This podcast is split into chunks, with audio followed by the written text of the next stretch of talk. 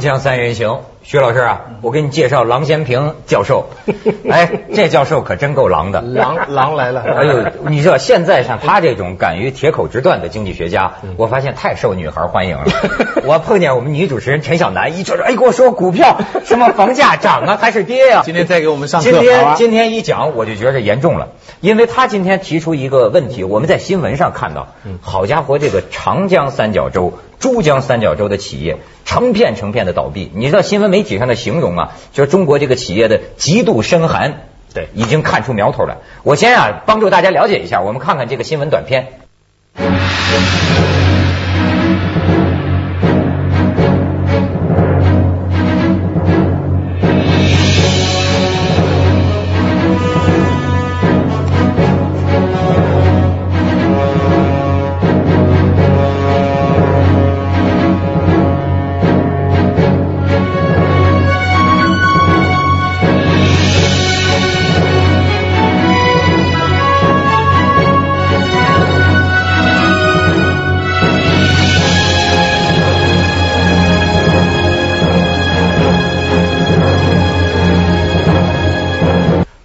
王教授，嗯，狼来了吧？狼来了啊！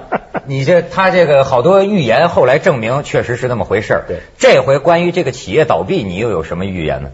这个我相信现在这种状况哈，我在去年前年的时候就一再提过哈。我去年写了一篇文章叫做《八大危机》啊，嗯，就把今年企业倒闭的现状讲得清清楚楚的。你现在天天看电视、看报纸啊，我们经济过热。对吧？所以你看，我们的政府不断的这个说什么，加大这个红条力度，又哎提高利率，提高存款准备金率，搞了半天，就像我去年所说的，都搞错了，搞错了，这都搞错，基本是搞错了。为啥？中国经济不是简单的像我们政府或者媒体所说的过热，没有那么容易，而是中国经济是全世界非常特殊、独一无二的，是同时过热，同时过冷。所以他说叫二元经济。二元经济对，什么部门是过热的呢？就是和地方政府推动 GDP 工程有关的部门是过热的，公路啊，公路啊，面子工程啊，对对对，就是牵涉人员能有好处的、有利的这些。你可以这么说，这话有点敏感，不过就是这个意思啊。但大部分的百分之七十的经济体啊，像民营制造业，基本过冷。做肥皂盒啦，做椅子啦，做这个的啦，做茶杯的啦，基本过冷。做衣服的啦。对，那么当我们不了解这种状况的时候呢，推出这个这个红条政策，比如说提高利率等等的，你会你会有什么结果呢？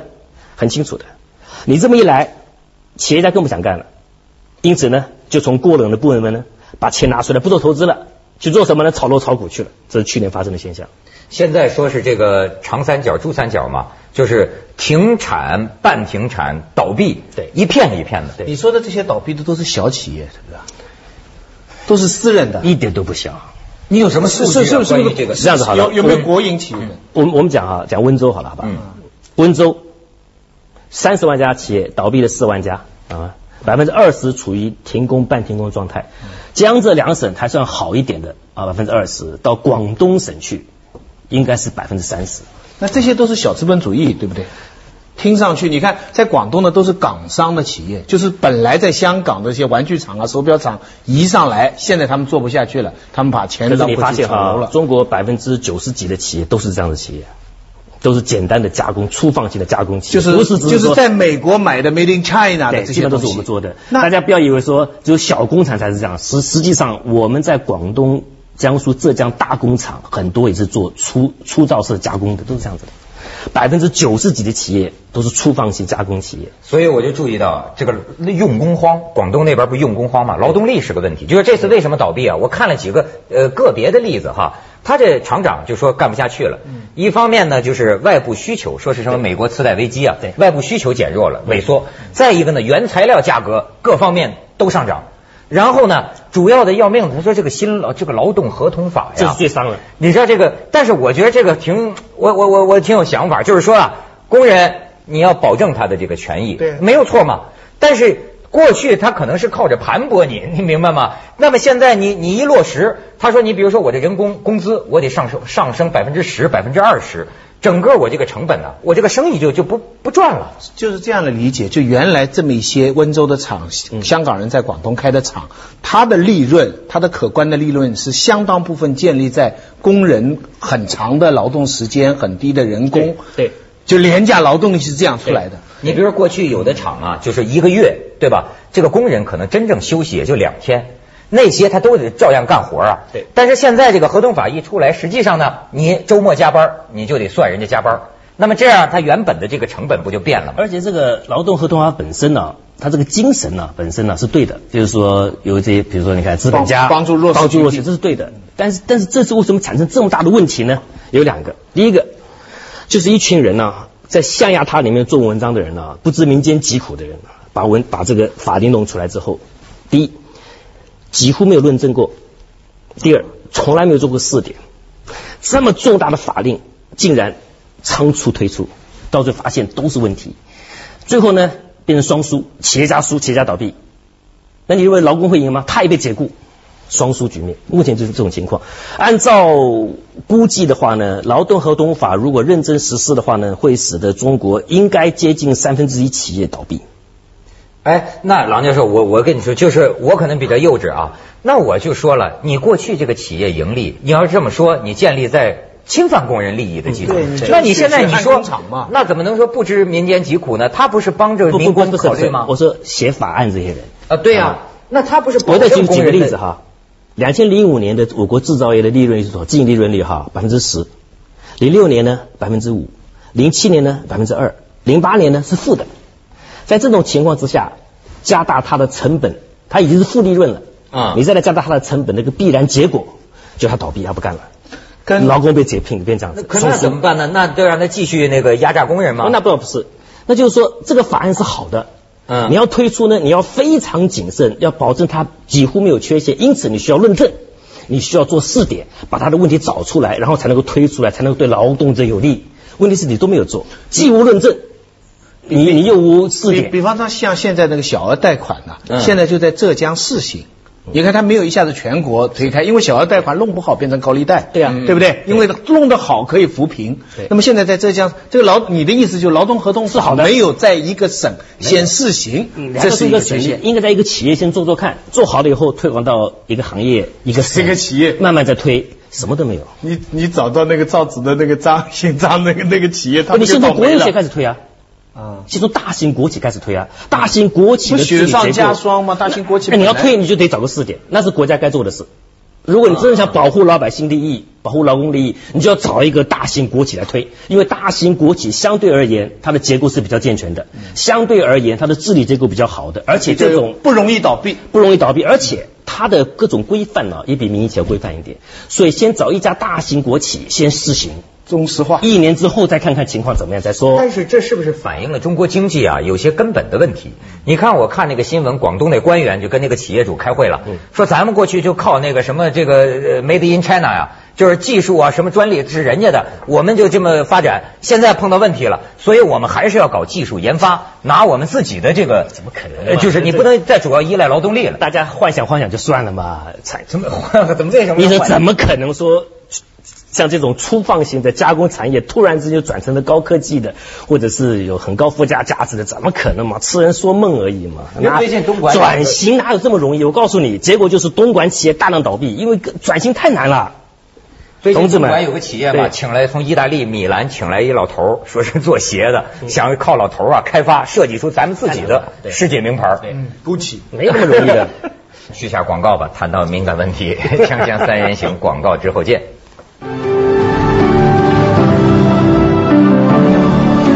事儿它不可能只有一个原因，对，这么大面积的企业倒闭啊，对，那说劳动法呃是一个问题，对，除了这个呢，这样子好啊，汇率不断上升，对对对，红条，成本不断上升，通货膨胀，劳动合同法这么多因素加在一起，你让企业啊是难以为继。这个人民币对美金的这个这个上升，对，这么多因素加在一起。哎，真是你说起这个，郎教授，我还请教你，咱也不懂。因为听朋友讲啊，说是这个人民币啊越来越毛了，对吧？说你去年的一万块钱能当今年一万块钱使吗？啊甚至有的人说他买前一阵盖房子，买一堆什么钢筋呢、他说能几个礼拜他就差了六万块钱。对就是这个价格就是毛。但是呢，咱又听说这国外不是说人民币升值吗？对对你现在港币新高哎呀，我们挣香港工资，我得跟凤凰卫视要求增加工资，对吗？不，你发现你应该转到北京发工资。对对，你现在一转对对港币，它又似乎显得升在升值，这是什么回事呢现？在香港人气都人民币对对美金升值，对港币升值，我请我们内地老百姓，你不要管这个，这跟你无关，好吗？跟你有关的就通货膨胀。那到底人民币是在贬值还是在升值呢？人民币要分两个层面来讲，你如果不出国，你不去香港采买的话呢，你不要管，没变化跟你跟你你是没变化的，你就关心一下你的购买力就可以了。假如说通货膨胀是百分之五十的话呢，代表你的购买力减了一半，就这么简单。但唯一的好处是内地的人出去旅行会好一点。哎，对对对，但是如果你不出去的话，你也不去香港的话，你就不要关心这个事儿。啊，看来就跟他讲中国经济一样，都是分几个圆的。但但是从外国人，但是中国的货物要出口，就障碍就大了。那就麻烦了，对，你的制造成本就高了我们鞋竞争不过反正你只要跨出国界，跨出国界，你再来考虑人民币的升值问题。美国人逼人民币升值，是不是就是这这个原因？也不是逼，因为美美国当然我们不谈太多了，因为美元不断的贬值贬值，所以相对而言人民币是升值了。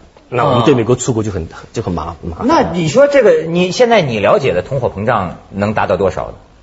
哎呀，这个话题太敏感了吧？你你真想问吗？这不是公布的吗 那你就参考公布的吧。才公布好了啊，这个话题太敏感了，我我反正是 但我自己心里面有有有自己的数据反就是。反正是我有一个感性的一个一个一认识是什么呢？呃，以前吧吃肉包子吧，嗯面粉多肉少，但是我讲的是很早以前，二三十年以前，嗯前些年呢肉多了。菜少了，菜包子比肉包子还难弄了。我们那个时候讲，哇，现在吃肉是太容易了，菜难了。最近又倒过去了。你最近你去看，你到内地去买肉包子啊，肉又越来越少了，这个猪肉价格大涨，嗯啊，吃一大堆面粉吃不到肉了。对，哎，那天我看到一个呃网上一个什么论文，就讲啊，我觉得也这这，他就说，他说现在的问题主要是美国，呃，就那意思，美国经济在衰退，所以说呢，他拖了，但是他还有个龙头老大的地位，所以因为他的衰退，他就等于是拉全世界的后腿儿，这这个说法成立吗？不不不，我我我们不要把这个问题给给给给扯远了哈。我们今天的题目是这样讲的，就是今天我们所关心的啊，不是美国经济衰不衰退，美国确实有次贷危机，但是我告诉各位一个结论，美国有次贷危机，但是亚洲国家会是最大的受害者。因此，请各位不要再担忧美国，担忧自己，好吗？啊首先，记住我们今天这个题目，担忧担忧我们的企业大量倒闭，这是个现实情况。还有目前百分之二三十企业开始已经是停工半停工。那我想请问各位，如果我们企业家所面临的投资营商环境如果不能再改善呢？比如说劳动合同法、汇率、红条、成本上升等等问题呢？下一步就是持续的倒闭，好吗？它不会在今天停的，我可以告诉各位。如果今天是百分之二三十，那么到年底呢，如果持续倒闭怎么样呢？我就不讲答案了，我请各位观众自己想一想。这意思不是萧条就要到来吗？对，哎，就是你能开出什么药方吗？能能有什么办法这个减缓或者消消除吗？今天的问题就是我们对于企业经营的现状了解的太肤浅，我们到现在还误认为中国经济是过热的。我们还误认为我们需要大力的宏观调控来压低这个这个过热经济。你哪里知道百分之七十左右的经济实体它是民营经济，它是不但过冷而且萧条。那么你越红条，越提高利率等等的哈，你越打击他，他就越不想干了。然后这干嘛去了呢？就是炒楼炒股去了。我们我们现在等于是用香港的方法来管理整个内地的经济，那就糟糕了。香港呢，他就把企业赶走了，他就只留金融业、房地产业。香港很简单哎，那但是大陆内地不能这样做内地很多地方，你你你，比方说，我以前跟他们比，我说上海跟香港，上海是有工业基础啊，嗯有很多东西在上海制造，可是那个上海的官员就跟我说。错，你这个是老过时观点。我们就是要提高第三产业，第三产业越高，房地产这个成分越高，说明我们这越先进。我心想，那到时候谁来制造呢？我我这个老土概念。那我跟你讲哈，你你这个话讲的太对了。我可以跟你说，香港所以还能成为一个繁荣的香港，虽然我们香港人只炒楼炒股，基本上是没有没有错吧？有内地香港做基本上炒楼，因为你有内地做你的后援，你有庞大的制造业可以给你生产茶杯，给你是给你猪肉，嗯啊，所以你可以活得下去。香港做展示厅，内地做车车，间。如果中国都变这样子的呢？如果中国我们企业嗯呃呃百分之七十的制造业都萧条都不干了，如果大家都不干，你认为我们会像香港一样吗？我跟你讲不会的，他他们暂时会把因为香港它目前所以可以这个样子，只炒楼炒股，因为我们有庞大内地的制造业、养殖业来支撑它。如果整个中国大陆的制造业如果都垮的话，讲个最极端例子，都垮的话，那完了。所以你你的意思那就完了你的意思是现在大家都关注这个房价热啊，那这个东西热，这个东西是存在，但是被它转移了焦点，把这个东西看成是社会的主要矛盾，就会有一个大的问题，对是不是这样？没错，他有一句话，觉得这个宏观调控啊是一刀切，对，就是一刀切，那不一刀切又能怎么着分开处理啊。那比如说对于那你我来申请贷款，对他这个利率率，对他我是冷的，我是热的，谁分得清啊不是？量体温热有热的特性，什么叫热呢？跟地方政府推动 GDP 工程有关的部门是过热的，因此你要责成地方政府压低建设。对于民营企业呢，要提高资助、提高援助，就这么简单。只要这个项目能提高援助，它就会变热，你明白？今天是我如果修一个桥可以拿到贷款，如果民营企业能够变热，那是最好的。现在问题是该热的没热，不该热的热。那跟这个市场需求有关系吗？是不是对于你说的这种民营经济，现在客观上市场需求也在萎缩呢？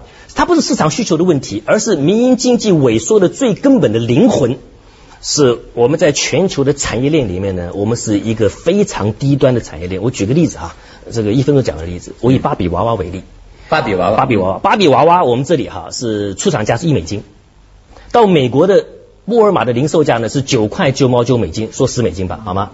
那我想请问各位观众，十减掉一的九美金是怎么创造出来的？就是路上一路一路各个经济是整个大物流环节创造出来的，所以中国的制造业只创造出一美元。那么这九块钱谁创造的呢？美国、欧洲，他们掌控了整个大物流的环节，好吧？那么这个大物流环节是非常可怕的，它有九倍的价值，因此我们制造业非常辛苦的破坏环境、浪费资源、剥削劳工的结果，我们创造出一美元的产值，我们就替美国创造九美元的产值那。那那我们我所以中国越生产，美国越富裕。那我我们我我浪漫一点想想，那我们能不能在这个倒闭的情况下，就像他刚才说的，我们来一个转型，我们做成一个索尼的玩具狗这个东西就赚很多钱了。把我们的经济，我们不能老停留在这么一美金的基础上我们用这个劳动合同法来作为一个刺激，把把这个他中说转不了转不，了转不了。咱们广告之后问问他为什么还是转转不了。锵锵三人行，广告之后见。没有可能。不能光喊这狼来了，也得告诉我们怎么打狼啊！老说咱们现在提出的药方，不就是说要发展转型呃技术型摆脱这个高新技术型？我们怎么就那么没创意呢？我们怎么不能发明点核心机密呢？那如果真的是不行怎么办呢？你为什么你们你们有没有想为什么就说一定不行呢？啊？我跟你讲哈，你要从我们粗放型的制造业走到像你刚刚讲的像日本这样子、索尼这样子，采用出这么高科技啊。你要有多少年的时间，你知道吗？可比方说像索尼现在电视啊，什么电话是都是在上海制造的那，是索尼技术在他们手上是索尼，那两回事儿。中国我们中国只能做制造。你说索尼电话在中国，对，我们就只能做制造。我可以跟你讲，产品设计、呃原料采购、仓储运输、订单处理、批发、零售等六大大物流环节，通通掌控在欧美日手中。但我们你只你只能做制造，就最低端的制造，而且是价值最低的。也就是说，以芭比娃娃为例，只能做一块钱，然后他们享受九块钱。因此，我们越制造，他们越富裕。这这这那我们怎么没本事发明一个什么比巴娃娃呢？那需我们弄一个娃常多年的积累。不，我我们弄一个功这不是说夫熊猫，功夫熊猫。对，这不是说是我我们想象的。OK，你叫他做，他明天做出来，他很难的。我我也有点明白，这个东西啊，确实不是一蹴而就的。你能设计出什么东西，这跟你这个国家文化各个方面的积累程度整个国家的科技基础都很有我有。个亲戚，他在美国的一个大公司里边做这个很高的一个位置，他在全世界都开厂啊，他就说为什么他们在罗马尼亚开厂，在中国开厂，在墨西哥开厂是什么不同呢？他说中国跟墨西哥的不同就是在在罗马尼亚，在墨西哥呢。每年的这个费用都会增加，就是工人呐、他不管怎么样，他要求自然的增加工资。嗯，只有中国不会。他说就是妙得很，他这这只要在中国开厂他这个劳动力永远不愁，他可以保持在这么低劳动力，这是他的好处，就他美国公司的好处。但是他说中国有个坏处，在他们看来，在我看来是好处。他说墨西哥的人呢，他就永远制造。可是中国不是这样，他把你全部造的都学会了以后啊，他就不帮你造了，他就自己造了。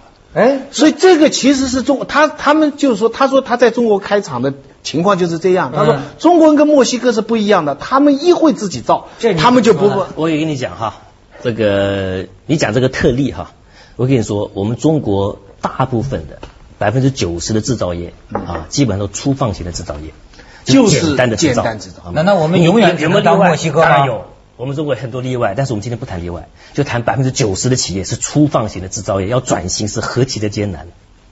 所以你的意思就是说，政府现在要有措施来要有措施支扶持他们，否则亚洲国家工业发展的好的，基本上都有政府在后面。比如说你刚刚讲的台湾的这个高科技，哎，蒋经国政府当时的推动，好吗？嗯还有日本、韩国、新加坡，请问你哪一个不是政府的大力推动？你说日本的商社、韩国的商社是真正的民营企业吗？不是的，那我它是半国营半民营，政府的大力推动。那我们是不是应该优先推行那些有可能转化的企业资助？这个就需要什么创维啊，还有那那些不是现在都在弄很那多那那那都是制造业，那都是我们所讲的价值非常低的制造业。你讲这几家都是制造业，中国现在还没有什么能够打进那个中国原创性的。中国没有一家真正意义上的国际跨国企业，我们没有三星，我们没有 LG。我这样讲够不够明白了？你更不要讲索尼了，我们中国没有，没有一家真正意义上的国际跨。但是我们在总体的实力上现在已经是非常强了，但是在徐嗯。你觉得这样子吗？那你看我们倒闭百分之二三十，叫总体实力强吗？自己感觉好还可以，我们要我们要面对现实。哎这个人真是把我们讲的。照照你的意思，那那中国就得呃支持一段很长时间的这种粗放型制造业嘛？我们要转型，就从制造整个大物流。物流，对，就是我刚才讲的六大就那几个环节，对，要转。我们得把钱从那个环节不能单单自己造，还要自己卖。对自己流通，自流通，对，是这个意思。对，被人家卖就被人家卖。你现在开奥运。